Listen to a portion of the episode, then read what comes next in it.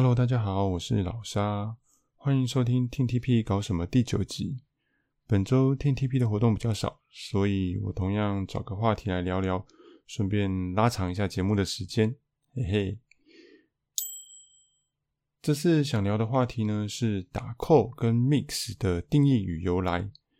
啊、只要是观赏过不论是 AKB48 或者是 Team TP，甚至是一些地下偶像团体的现场表演呢，一定都会看到跟听过台下的观众跟着歌曲的节奏，呃，做出特定的动作，或者是发出一些特殊的声音，仿佛跟台上表演的偶像互相呼应。那这样的行为，我们会称之为打扣。打扣的日文呢是扣鲁，也就是英文扣的日文日日式发音。那在中文的使用上，会加上打来当做一个动词。啊，扣鲁的由来呢，据说是在七零八零年代，日本偶像的粉丝就自行发展了一套喝彩的形式，直到呃，Hello Project，也就是知名的早安家族走红之后呢，才会变成一种普遍的。演唱会文化后来慢慢流传到其他偶像的粉丝圈里面，像 AKB48 啊、桃色幸运草 Z 等等。那近十年来呢，也传到了声优偶像的演唱会上。打扣的定义呢，它可以说是日式的 live 中呢特有的应援方式。它是一种由呃偶像的支持者对着偶像的舞台活动表示一个支持的行为。啊，它会随着歌曲的节奏做出相对应的动作。包含了比如说跳跃啊、挥掌啊、挥动手臂，或者是有节奏的喊的口号。比如说在 TTP 的场合，我们最常听到的就是呃观众随着节奏挥手啊，挥着荧光棒，或者是会有一个呃比较熟练的 call leader 去喊一个 say no，然后他跟着喊嘿嘿嘿嘿嘿。又或者是说在歌曲中呃在适当的小节里面喊 cho just kawaii。呃，某某酱啊，也就是呃，超级可爱，谁谁谁这样子，有些扣还蛮简单的，多听几次就可以学起来了。那至于 mix 呢，就比较复杂一点，它可以算是打扣的一种。那内容是有节奏的，喊着一串特殊的口号。大家最常听到的，一定就是俗称火虎的三段式 mix。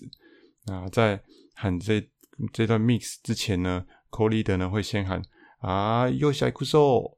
然后接着第一段是一串呃英文名词的日文发音啊，Tiger、Fire、Cyber、Viber、Diver、Viber，然后架架，那它对应的英文呢就是 Tiger 啊老虎，Fire 火火焰，那 Cyber 是呃指的是电脑啊虚拟网络世界，或者是大家比较常听到是直接翻译成赛博，Fiber 呢是纤维，Diver 呢是潜水的人，那 Viber 呢应该是 Vibration 的。或是 Viber 的一个就是震动的缩写啊，架架大概是状声词吧，没有什么意思。那接着第二段是汉字的日文发音，所以他会他会喊呃 Tora He Shinzo Sei 阿美信斗 Kase Topi Kyojo，那对应的汉字呢就是火虎哦，错了虎火人造纤维海女震动化纤飞出去。哦，那个不知道是什么意思。那第三段呢，则是同样的名词，那用爱奴语来发音。爱奴语呢是日本北海道原住民的语言。那这一段，所以这段念起来呢，就是恰北阿北卡拉 kina 拉拉吃吃呃 tuske 木轰呃木 u 图斯 tuske 哦，这个对不起，我这实在是我不太会念这一段。这一段因为也是。通常不会有这么长的呃间奏可以喊到第三段的，所以这一段也比较少人会。那至于这一段文字到底是不是真的爱奴语，我们也没有办法去求证。那至于这一长串看起来毫无意义的口号是怎么来的呢？在呃 AKB48 有一个带状的综艺节目叫做神 TV 哦，啊叫做日本是 Nemus Telebi。那在去年，就是二零一九年年底的时候，有个企划派出了当时已经接任第三代总监督的向井地美音去追查这段 mix 的来源。那很认真的向井地呢，先查到了一一篇在网络上的部落格，提到 mix 这这段 mix 的发明人呢，是一个叫做 EVLE 的五人团一五人组合。后来制作单位根据那篇文章追查到一位住在北海道网络代号叫做园长啊，就是幼稚园园长的这个园长的一个人，据说是 Mix 的二代传人。所以呢，向井帝呢就直接飞到了北海道去跟他见面，然后在跟这位园长的对谈之中呢，终于知道呃 Mix 诞诞生的历史。那这个 E V L E 呢，念作 Ebelu 啊，是爱奴语中跳舞的小熊的意思意思。那最初的组成的这五个人都是北海道的人啊，他们本来只是在日常生活中啊，或是旅行中随意喊着好玩的，然后把一些词混合在一起。哦，因为是混合，所以才叫做 mix。最初呢，他们是在重金属摇滚的演唱会中去使用这个 mix，然后可以让整个就是看表演的情绪更更加高涨。那这个 mix 在偶像的演唱会上使用呢，是在一九九三年的呃 Melody 这个团体的演唱会之上。后来 mix 的这个传统呢，传到第二代的园长之后，然后他在北海道遇到。ZONE 就是 Z O N E 这个团体的的粉丝，然后所以呢，在 ZONE 的演唱会上呢，也开始使用 Mix。当时大概是一九九五年的事情。那园长后来呢，会就把 Mix 的传统呢传给了第三代甚至第四代的传人，然后之后就 Mix 会在各个偶像团体的表演场合开始广泛被使用。而 Mix 又怎么样流传到 AKB48 呢？那节目中有访问到资深的工作人员。那说，其实剧场在二零零五年底刚开幕的时候呢，并没有人喊这个 mix 啊，但是到了隔年一月份，呃，二零零六年的一月份就开始出现了。那根据园长的说法，他说他当时是一个人去看公演，然后在安可曲的时候听到那个垃圾桶开关的声音，然后因为情绪很高很嗨，所以就跟着喊起了 Tiger Fire。那只是呃，我日文不太行，所以我不是真的很。了解他这一段访谈中讲的具体的状况是怎么样啊？如果有人比较了解或者听得懂的话，看完这个节目也可以再告诉我。那不过我也在网络上看到另外一种说法，是说是在好像是第三代或是第四代传人里面有一个叫做哈克巴卡巴卡师匠的人，他由他引进到 AKB 的饭圈的。那至于是哪一种说法才是对的，这个因为我日文不够好，所以我也没有办法再去查证了。在节目中，园长有提到说，喊 Mix 最初的目的其实是为了自我表现，而不是帮台上应援。然而，随着使用者的推广，那 Mix 所代表的意义也随之感产生了变化。现在已经变成所有偶像演出的场合中不可或缺的一部分了。想想一群北海道的小伙子日常呃生活中乱喊的词语呢，却变成了全世界所有偶像演唱会场上成千上万人喊着的口号。这个文化传播真的是一件很神奇的事情。至于我自己是怎么看待打 call 这样子的文化呢？其实不管是打 call 或是喊 mix，在不了解偶像文化的人眼中看来呢，都是非常怪异的行为。就算是初次来欣赏演出的观众，也可能会感觉到不适应。毕竟要跟上节奏去喊出来，还有那一长串无意义的名词背起来，都不是太容易的事情。不过，就像是在台湾的职棒比赛中一样，会有在加油的时候帮呃成员呃帮球员唱应援的歌曲，或是喊一些特别的口号。也就是说，在那个场域中，在那个气氛之下会做的行为。当你可以融入在其中的时候，你就会觉得气氛很棒，感觉很嗨。但是如果没有办法呢，就会感到尴尬或是别扭。而对我自己来说，或许是对打 call 还不够熟练吧，所以常常有时候为了打 call，就反而让自己分心，没有办法好好欣赏台上的表演。所以在打扣跟欣赏演出之间，有时候我可能就是会专心的呃放下手中荧光棒，专心的去看表演。最后补充一点，虽然打扣是偶像演出中非常普遍的行为，但也不是所有的扣呢都能被接受。那因为随着 mix 越来越多变，也成也产生了许多更复杂的喊法。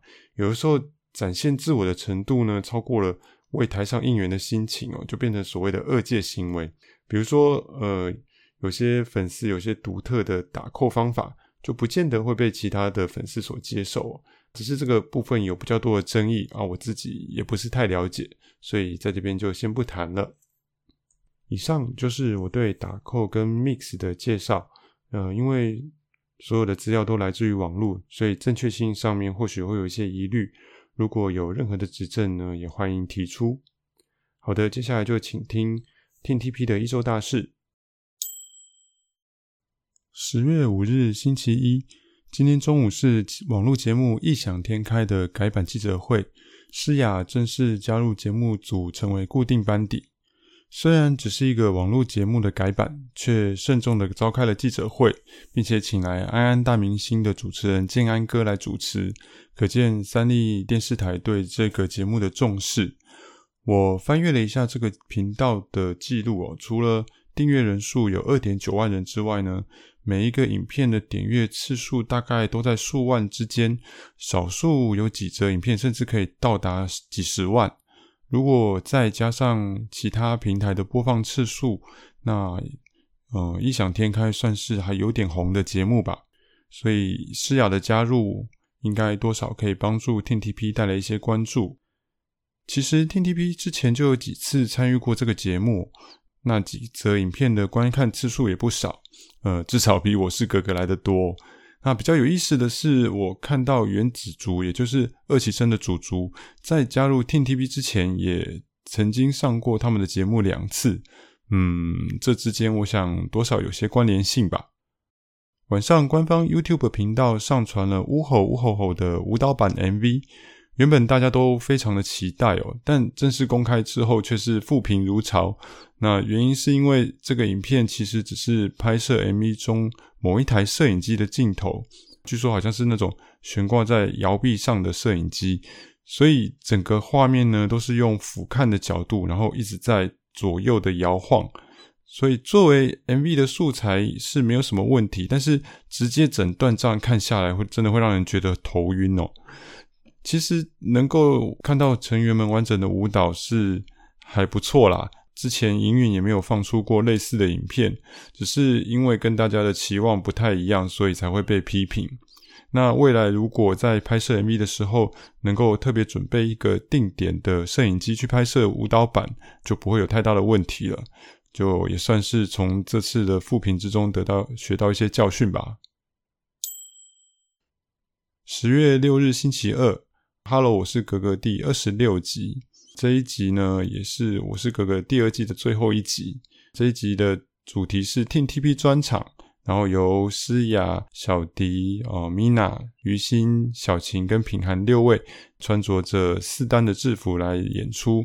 内容是他们呃演了三段的短剧，两个人一组，然后分别饰演主人跟宠物，成员穿宠物装，很可爱。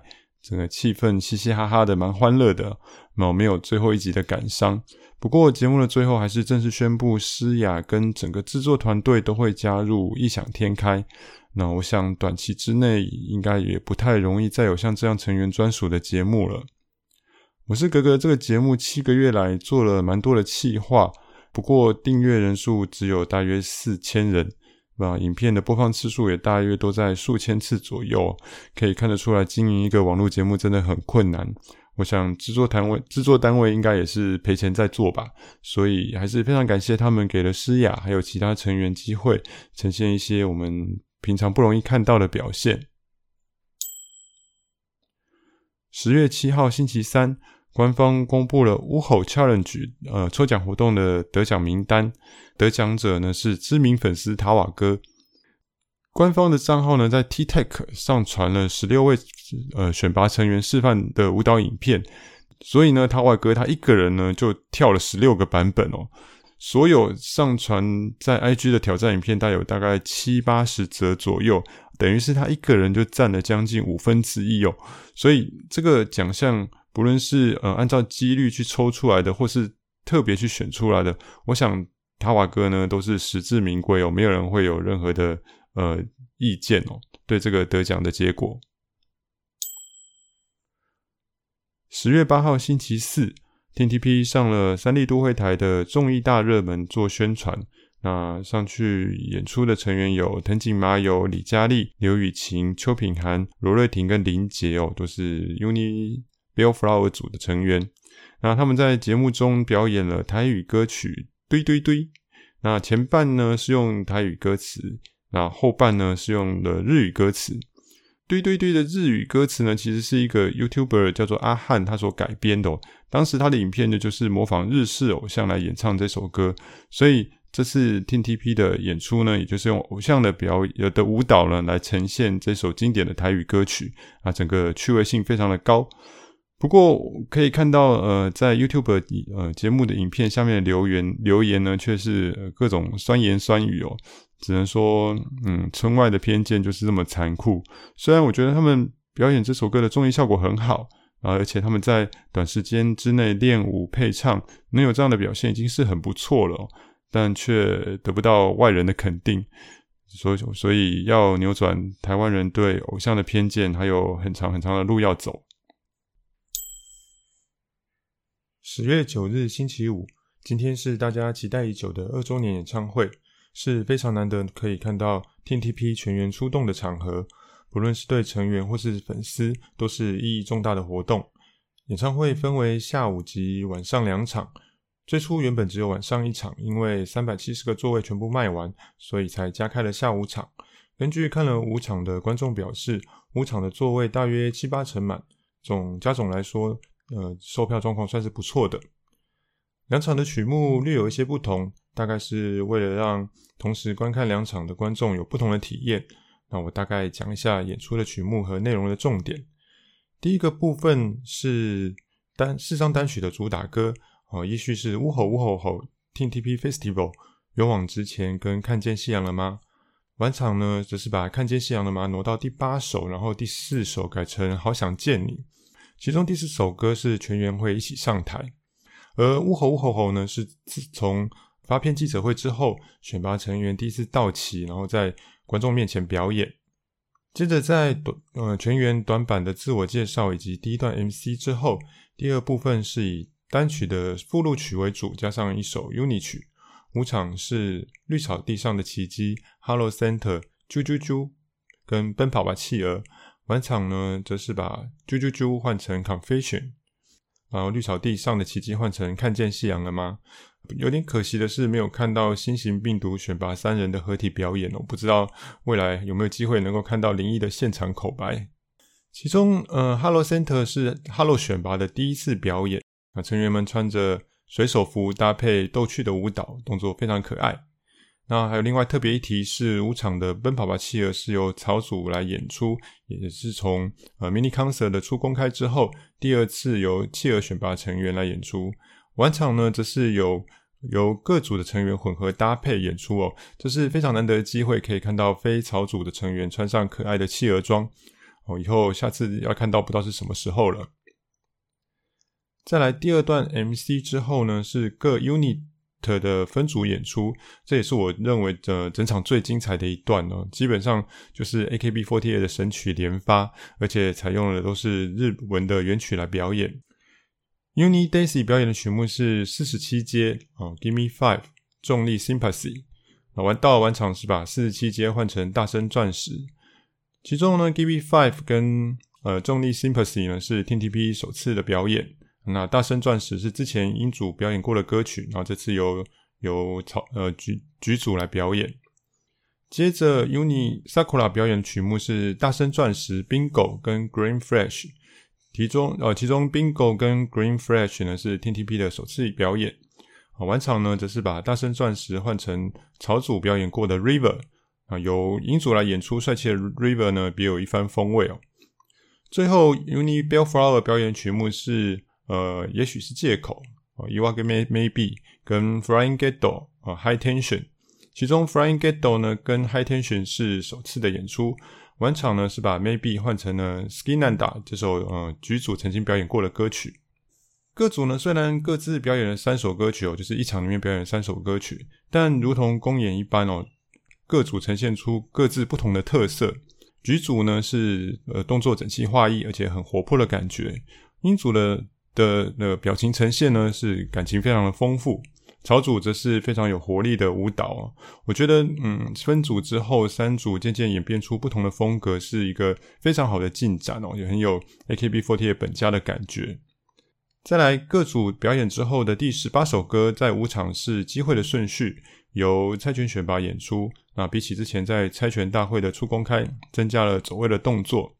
晚场则是呃日文原曲的《无敌双马尾》，由十七岁以下的成员表演，让这些平常表现机会比较少的年轻成员担任演出，是很好的一个安排。接下来第三段 MC 之后呢，是全员一起上台表演三百六十五天的纸飞机。那 TTP 全体的成员站在台上的画面蛮感人的。歌曲的最后呢，在舞台两侧的成员会向台下丢纸飞机，不过纸飞机是空白的，上面也没有签没有签名，也没有任何的图案或内容啊。接到人也有些搞不清楚，不知道是谁丢的，实在有点可惜。那在演唱会的尾声。五场呢是帮周家安庆生，然后表演了中文的新歌《十一月的鉸链》。在这首歌里面呢，全体成员会走下舞台，跟观众席的观众互动。在晚场则是宣布了研究生的升格，升格为正式生的成员是周佳玉、李梦纯、藤井麻友跟柏林，四位都是经过两次单曲选拔的成员哦，所以呃升格并不令人意外。有恭喜这四位成员。最后呢，午场跟晚场都没有安可曲的安排。所以没有办法喊安可，好像感觉少了点什么。好，演唱会的内容就讲到这边，再来说一下感想。单从歌单曲目上来看，这两场演唱会的内容可以说是非常丰富、很有诚意的。然而在演出之后，却看到了非常多负面的评价。持平来说，成员的舞蹈表现其实是很不错的，只是有几个因素严重影响了观赏的体验。首先是场地的限制。Y 十七台北演艺厅的观众席是前后纵深比较短，左右横宽比较长的形状。那舞台相对应的也是很宽，所以舞台上的布幕呢，在演出的时候只有中间三分之一的部分会开启。所以成员在表演的时候，如果位置站得比较后面一点，左右两侧观众的视线就可能会被布幕挡住。然后舞台上没有做任何的布置。这么说好了。就连最近 TTP 常上的校园演唱会，至少舞台后方都会做一个看板，而这次的舞台却像乌梅剧院一样空空荡荡的，视觉上很空洞。再来，灯光效果不知道是不是因为场地的限制，没有办法加设太多的设备，看起来相当乏善可陈哦。我甚至不记得哪一个部分的打光让我比较有印象。音响的部分更是悲剧哦，低低音的效果太重，听起来也很不舒服。那演出中歌声会忽大忽小。一方面，也许是麦克风音量的调整不好；另外一方面，可能是成员对歌词不熟，所以不敢大声唱出来。这一点严重破坏了表演的可看性哦，也是最多人诟病的部分。而服装就是单曲的制服与 MINICON 中见过的那几套，尽管是预期中的事，因为营运不太可能为了一场演唱会就去做新的服装，但这也太没有惊喜感了。总结来说，大家的失望不只是观赏体验不佳，更多的是在于整体的不符合预期。原本大家期待的二周年是更加正式的、规模更加盛大的演唱会，但最后呈现出来的顶多只是放大版的 mini concert。那演出的规格离像样的演唱会还差了一大截，甚至呃，整个会场内外连一张海报都没有。那在现场看到跟演唱会相关的布置呢，都还是粉丝自己做的哦，让人不禁怀疑营运是否真的有用心去做这场纪念意义意义重大的二周年演唱会。那至于粉丝自行发起的二周年应援委员会，在跟营运的沟通过程中所受到的冷漠回应与忽视，我这边就不细谈了，毕竟我们有身处其中，也不好多说什么。所以。一场难得的重要活动，却得到了这么多的批评哦。嗯，真心希望营运能把粉丝的声音听进去。粉丝对成员的爱可以盖过很多执行上的缺点，但也不可能无限制的被消耗。一而再，再而三的失望，对团体的未来真的不是好事。唉，好像又说太多负面的话了。我们也希望营运有更多好的表现，让我们称赞啊！加油好吗？本周最后两天就没有其他事情要记录了，而且这一集的长度好像已经太长了。非常感谢各位坚持到最后听到这里，我们下周再见喽，拜咪。